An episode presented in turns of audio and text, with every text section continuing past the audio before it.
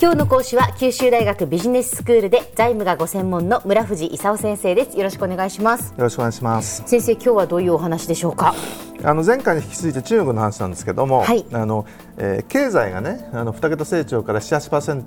8%成長にまあ起こってきたと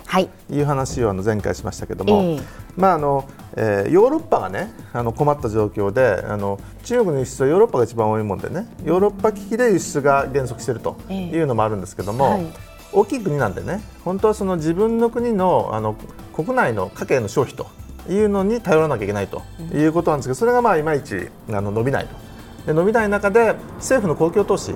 があの大きかったんですけど、まあ、これがちょっと息切れしてきているというようなまあ状況ですよね。でそんな中でね結構中国の産業ってあのいろんなものがあのすごく拡大してね。例えば世界の鉄鋼の半分以上中国で作ってると。いうような状況になっちゃったりね。あとその海運だとかあのセメントだとかね。工場みたいのをあのたくさん作りすぎちゃってね。ちょっとある程度カットしないとね物が余っちゃってあの値段が下がっても死ぬんじゃないのと。いうような話になってきてるわけですよ。まあ、全体としてはちょっと供給過剰気味というあの状況ですよね。で中国のあの発展が続くにつれね国民の生活レベルがちょっとあの上がってきてるんでね。給料もちょっと上がってきてるんですよ。はい、で給料が上がってくると中国で工場やっても安くないじゃんという話になってね、うん、じゃあその東南アジアとか南アジアはもっと安いんじゃないのということになって工場がぼちぼちとね東南アジアだとかその南アジアベトナムとかミャンマーとかねあっちの方に移りつつあると、ええ、ただその工場が移っても市場が移るわけじゃないんでね、うん、南アジアにはその人件費が安いんでね工場を作れても買ってくれるわけじゃないんですよ。はいはい、でそういう意味じゃその中国がやっと1、2億人ね日本企業のあの製品を買ってくれるマーケットになってきたんでね、うん、工場を南アジアに持ってっちゃうとじゃあ一体どうやってその中国市場まで持ってくるのと？いうような問題が出てくるんでね、まあ、あの中国市場を撤退するって言ってる日本企業はまああんまないんですよ。でそういう意味でその工場を打つかもしれないけど中国市場を維持と。いうのがまあ今のメインということですよね。はい、中国としてはねその少し成長を落とした理由の一つはね環境問題が心配になってきたと。特にその北京だとか天津だとかね、うん、あの上海あたりのその空気が悪いんでもう外国人があの中国成長するからいいと思ったんだけども体に悪いんで帰ろうかなとかね こうつぶやき始めたんでその環境対策をその真面目にやるということになってきてるんですよね。まあ、日本にもだって影響が出ているぐらいですからね。福岡もあの中国から近いんでね、はい、いろんなものがまあ飛んでくるということがあったりしますよね。えーそういう意味でその中国でそういうものをあの悪いものを出すのをやめようかと。いうことで、その自動車の排ガス中の汚染物質を減らすと。いうことで、ガソリンの販売価格を上げようとかね、まあ、最近福岡でも測ってますけど PM2.5 の,、あの濃度を、えー、北京なんかの大都市圏で 15%2017 年まで引き下げようとかね、まあ、いろんなことをあのやり始めたと、ええ、いうことですよね、はい、石油消費の6割くらいが輸入中国中国と輸入してんでねあのそういう意味じゃあの自動車であんまりガソリン使わないというのは結構重要な話なんですよね。うん産業としてはね、まあ、いろいろなことはそうそう言いながらねどんどん発展して特にその IT とかネット業界でねどんどん大きい企業が出てきたと、はい、テンセントとかアリババとかバイドゥって知ってます？あアリババとか、はい、聞いたことあります。アリババっていうのは e コマースで、うんうん、あのえー、日本でいうと楽天みたいにね、そこでなんかいろいろ物を売ったり買ったりできるとい。うようなものなんですけども、テンセントっていうのは QQ って知ってます ?QQ。QQ っていうのはね、あの SNS 中国はね、フェイスブック禁止されてるんでね、使えないんですよ。で、その QQ でね、なんかいろいろお友達やり取りみたいなね、ものをされてると。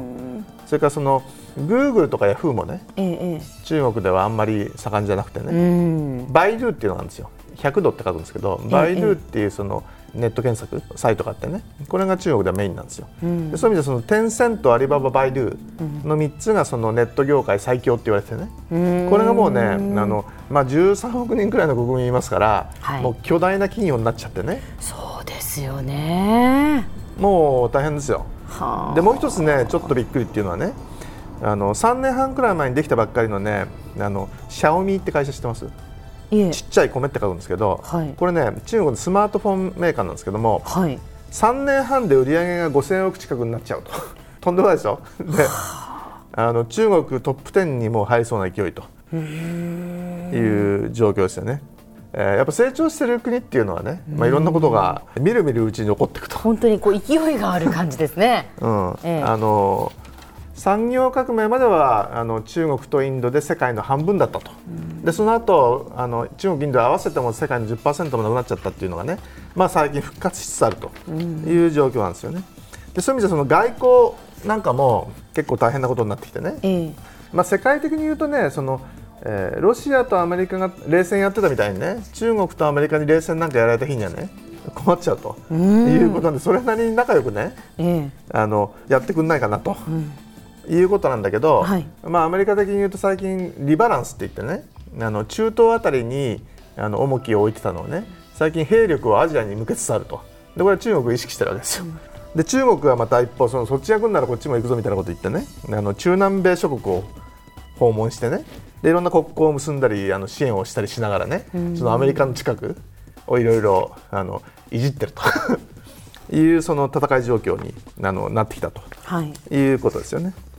えー、日本もちょっと心配なことになってきてね、えー、一番避けなきゃいけないのはねやっぱりあのアメリカと中国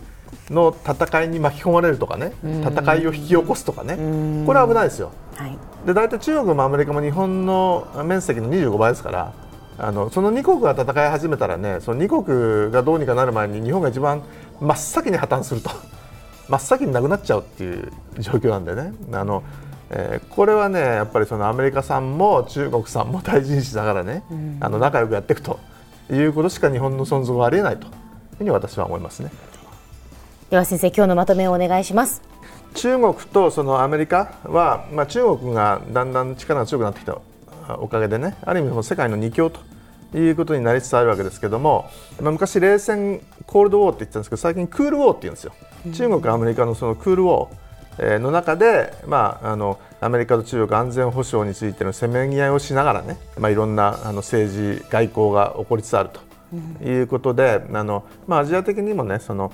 中国のマーケットでいろいろ一部担わせていただくとかねその中国人観光客に来てもらうとかね、まあ、そういうことをやりながら、まあ、いろいろ対応しつつあるということですね。はい。今日の講師は九州大学ビジネススクールで財務がご専門の村藤勲先生でした。どうもありがとうございました。ありがとうございました